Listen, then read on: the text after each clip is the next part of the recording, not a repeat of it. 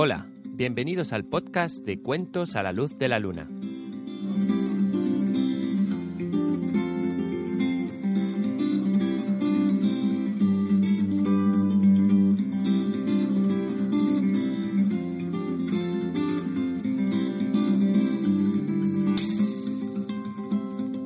¿Cómo estás?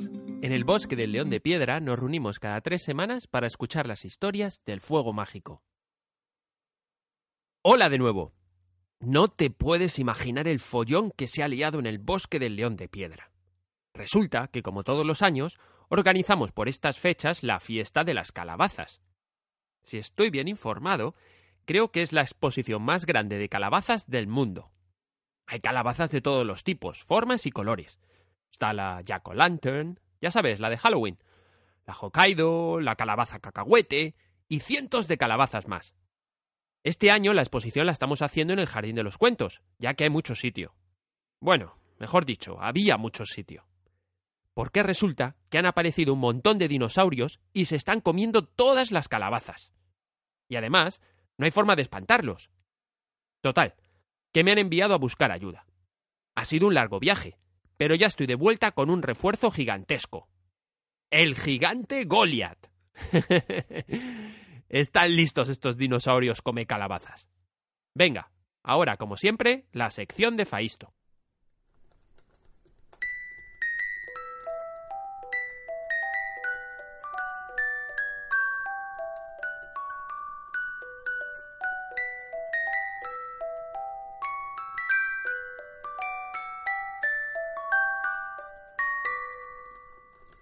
¡Olita! Vaya, estoy algo retrasado con la sección de saludos. A ver, un saludo para Pablo y su papá, que nos han dejado una reseña en iTunes desde Badajoz, España. Muchas gracias. Y otro también para mis paisanos de Jaén y para los niños de La Coruña. Y esta vez tenemos muchísimos mensajes desde México. A ver, saluditos para Bruno, de Veracruz. A Bruno dice que le gustaría escuchar un cuento de Spider-Man. Hmm. Yo me acuerdo de una historia que contó el fuego mágico del Spider-Pig. Hmm. A lo mejor la vuelve a contar. Estate atento. Otro saludo para Dante Segovia, de Guanajuato. Y para Monse, Gabriel y Marmotrónica, que dice que debo de ser muy guapo. Bien, gracias por el cumplido. Aunque me da un poquito de vergüenza reconocerlo, pues sí, la verdad es que soy bastante guapo. Bien. Y para Nicole, que pregunta si conozco a algún tigre blanco. Hombre, pues claro. Verás, hace mucho, mucho tiempo, todos los tigres eran blancos. Hasta que un día le salieron rayas. Hmm, si me acuerdo bien, creo que la culpa fue de una araña. Venga, le preguntaré al fuego mágico si se acuerda de la historia, ¿vale? Finalmente, otro saludo para Teresa y Marcos, de Málaga. A ellos les gusta mucho el cuento de la sopa de piedra. Genial. ¿Sabéis? Mi abuela vivía en Málaga, en el Parque de la Rosaleda. A lo mejor incluso podéis encontrar su casita, aunque estaba muy bien escondida. Vale, y para acabar, un saludo muy fuerte para dos hermanas de Madrid, Gabriela y Valentina. Gabriela celebra hoy su cumple, así que, desde aquí, ¡Feliz cumpleaños! Venga, hasta la próxima.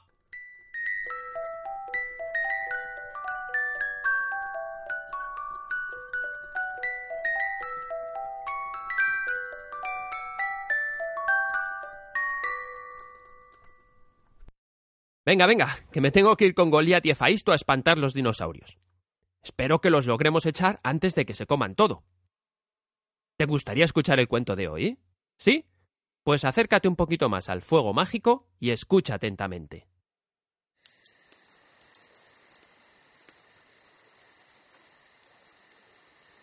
David y Goliat.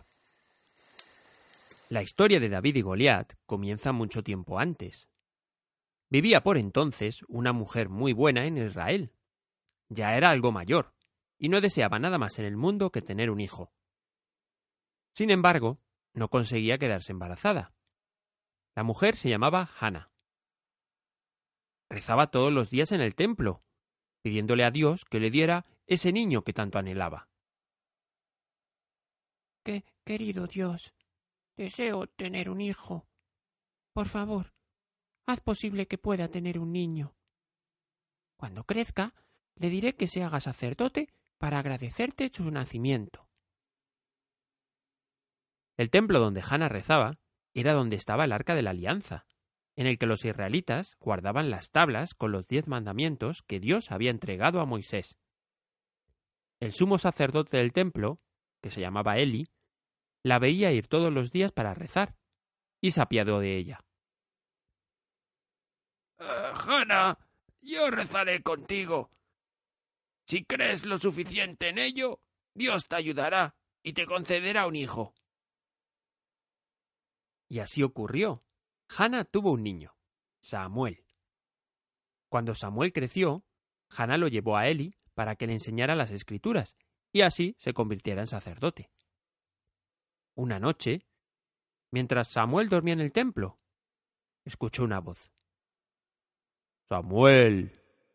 Samuel. Samuel se despertó y pensando que Eli le había llamado, fue a su cuarto. Eli, eh, ¿por, qué me has despertado? ¿Qué ocurre? Yo, yo no te he llamado, Samuel. Anda, eh, vuelve a dormirte. Mañana hay mucho que hacer. Samuel se fue a su cama, pero de nuevo escuchó la voz. Samuel. Samuel. Y otra vez. Samuel. Samuel.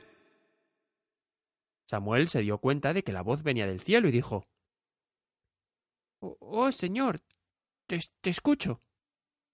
Samuel, escucha. Eli es muy mayor y dentro de poco subirá al cielo. Ninguno de los otros sacerdotes es digno de convertirse en su sucesor. Tú eres mi elegido, Samuel. Tú eres el que guiará a mi pueblo de Israel. ¿Aceptas? Sí, señor. Y ocurrió que poco después, un ejército de filisteos atacó la ciudad, saqueó el templo y se llevaron como botín el arca de la alianza. Cuando Eli lo vio, de la pena, cayó al suelo y se murió. Los filisteos volvieron a su ciudad de Ashot y dejaron el arca de la alianza en el templo de Dagón, su dios. Festejaron toda la noche, pero al día siguiente vieron como la estatua de oro de Dagón yacía en el suelo en pedazos en los campos alrededor del templo, millones de ratas se comían la cosecha. Los hombres empezaron a morirse a causa de la peste. Los más ancianos decidieron devolver el arca de la alianza a los israelitas de inmediato y sellar con ellos la paz. Así desaparecieron las ratas y la peste. Samuel fue nombrado juez y reconocido por el pueblo como un profeta. Dirigió durante muchos años a Israel. Cuando ya era anciano, Dios le habló de nuevo. Samuel, ya eres muy anciano. Dentro de poco te llamaré para que vengas a acompañarme al cielo. Es hora de que Israel sea gobernada por un rey, y tú lo nombrarás. Yo te indicaré quién es el elegido. El primer rey de Israel fue Saúl. Cuando Samuel le dijo que él iba a ser rey, el joven Saúl respondió eh, Pero yo no estoy preparado para convertirme en rey. Es lo que desea Dios. Dios sabe lo que hace. Tú aprenderás a ser rey. Solo tienes que tener la fuerza de voluntad para convertirte en uno. Dios nuestro Señor te ayudará y yo también. En el centro del templo, Samuel ungió a Saúl con el ungüento de los reyes, aceite de oliva con hierbas aromáticas y mirra. El pueblo lo celebró con júbilo. ¡Viva el rey Saúl! gritaban.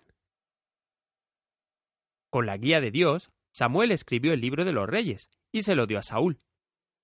Al principio, Saúl gobernó a su pueblo de acuerdo con las enseñanzas del libro, pero poco a poco empezó a no hacerle caso ni al libro, ni a Samuel, ni a nadie. no quería aprender cómo gobernar sabiamente a su pueblo. La gente estaba descontenta con él, y los enemigos de Israel no estaban dispuestos a desperdiciar la ocasión para atacarlos. Dios habló con Samuel de nuevo. Saúl me ha decepcionado. Ve a la ciudad de Belén. Allí encontrarás a un hombre que se llama Isaí. El más joven de sus hijos se llama David. Le ungirás y él será el nuevo rey de Israel. Samuel hizo lo que Dios le había dicho. Viajó a Belén y se encontró con Isaí. Cuando le preguntó por David, Isaí le respondió Bienvenido, extranjero. ¿Quién te ha dicho que tengo un hijo que se llama David? ¿Qué quieres de él? He venido para ungirle. Alégrate, Isaí. Dios ha elegido a David para ser nuestro rey. Soy Samuel. ¿El juez y el profeta? El mismo. ¿Dónde está David? Eh.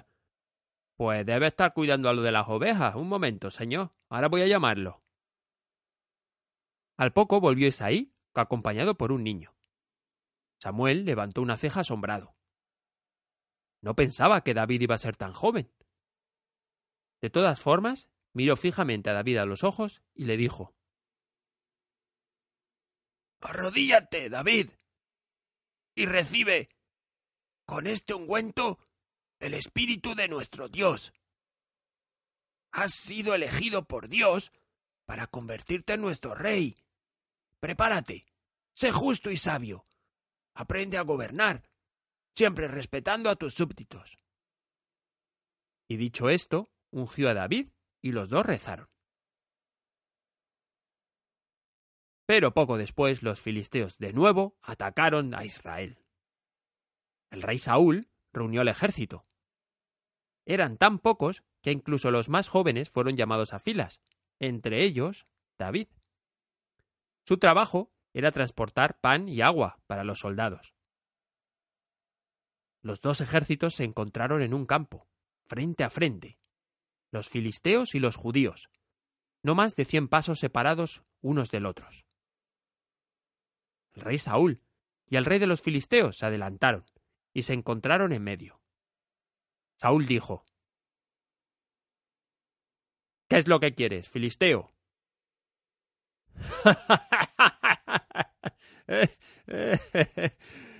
¿Qué qué quiero? Vuestras tierras y vuestros animales, judío. Pero, pero sin ellas moriremos. No tenemos que comer. Pues lucha y muere. o aún mejor, mira, ríndete y convertiros en nuestros esclavos. Dejemos que Dios elija al vencedor. Anda y piérdete, Saúl. Jamás. Mi ejército es más poderoso que el tuyo. Pero mira, yo tampoco quiero tener que mataros a todos. Mm, te propongo lo siguiente. A ver. Deja que luche tu mejor soldado contra el mejor de los míos. Si tú ganas, pues nosotros nos vamos y no os volveremos a atacar. Ahora bien, si gano yo, tú y tu pueblo seréis mis esclavos. ¿Qué? ¿Aceptas? Mm, de acuerdo. Es mejor así. Uno en vez de miles. El rey de los filisteos sonrió. Levantó su mano derecha y cerró el puño. De entre las filas de los filisteos se escuchó un murmullo. Los soldados se echaron hacia los lados, dejando un pasillo entre ellos. Por el camino salió un hombre.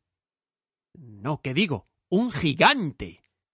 El gigante se acercó hasta su rey, se golpeó el pecho con el puño y gritó Soy Goliath. ¿Quién quiere luchar contra mí? Los filisteos empezaron a vocifear como locos. Goliath, Goliath, Goliath, Goliath.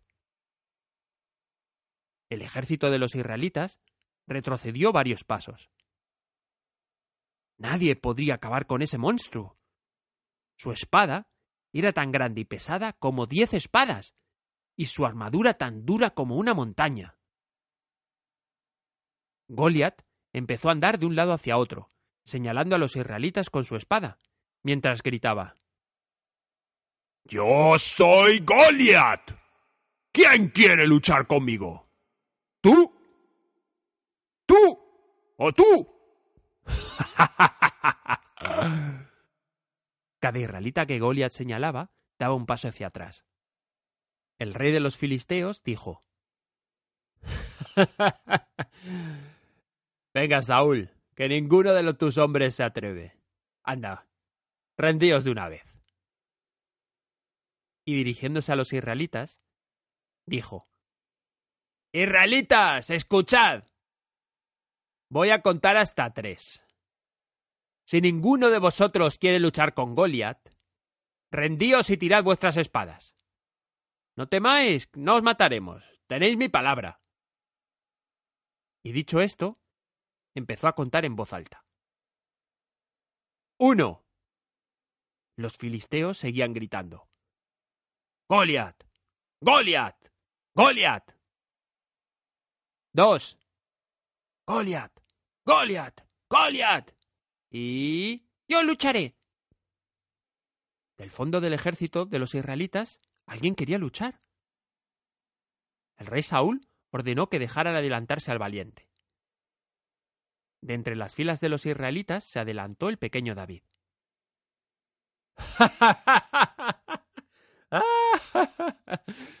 se rieron los filisteos. Saúl se giró y cuando vio a David corrió hacia él. Pero, pero, ¿qué broma es esta, niño? Te van a matar. Solo si Dios así lo quiere. ¿Quién eres tú? Soy David, hijo de Isaí, de la ciudad de Belén. Pero si no tienes ni una espada, niño. Nadie puede matar a Goliath con una espada. Pero ¿cómo entonces? Es un gigante. Mira su armadura. Mm, tengo una idea. Mira, yo soy muy bueno con la onda. Ya he matado a varios osos y leones que se querían comer mis ovejas con ella. David miró al cielo y dijo Escúchame, Dios. Te pido ayuda y te pido que me perdones. Siempre he cumplido tus mandamientos. Hoy, sin embargo, debo matar a Goliat para que el pueblo de Israel no se convierta en esclavos de los filisteos. El rey de los filisteos llamó a Saúl. Saúl, oye. ¿Qué pasa? ¿Vas a dejar luchar a ese niñito o no? ¿Por qué no luchas tú, hombre? David se giró y gritó. Ya verás. El que ríe el último ríe mejor. Y se dirigió hacia Goliat. Goliat se giró y empezó a burlarse de él. ¡Uy, qué miedo! Este nanito quiere hacerme agua. A ver, toma. Aquí tienes una espada, niño. Mira qué bueno que soy. No necesito ninguna espada, Goliath. Aquí tengo mi onda y mis piedras. ¿Y qué quieres hacer con ellas, niño? ¿Tirarme piedrecitas? Anda, vete a tirar piedrecitas al agua, pequeñajo. ¿Estás listo para la pelea, Goliat? El rey de los filisteos le gritó a Goliat. Goliat, venga, acaba con este niño, que esto ya dura demasiado.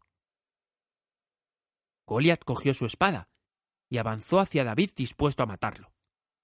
David no se movió. Con su mano izquierda abrió su bolsa y cogió una de las piedras que llevaba dentro. Voy a cortarte en dos, enano. gritó Goliat.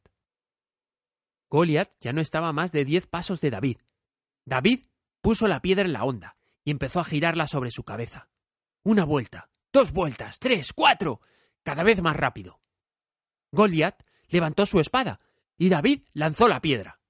Esta fue directamente a dar en la frente del gigante.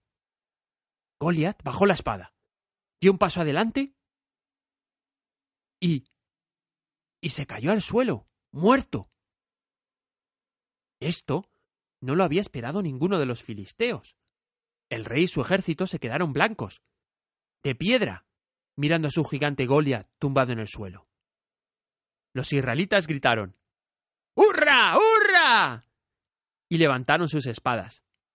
Los filisteos se giraron y salieron corriendo, su rey el primero. Nunca más se les volvió a ver. Así se convirtió David en el héroe de los judíos. El rey Saúl le dio a su hija como esposa, y el hijo de Saúl, Jonathan, se convirtió en su mejor amigo y compañero de aventuras. A la muerte de Saúl, David se convirtió en rey. Y, colorín colorado, este cuento se ha acabado. Pero el tuyo aún no ha comenzado.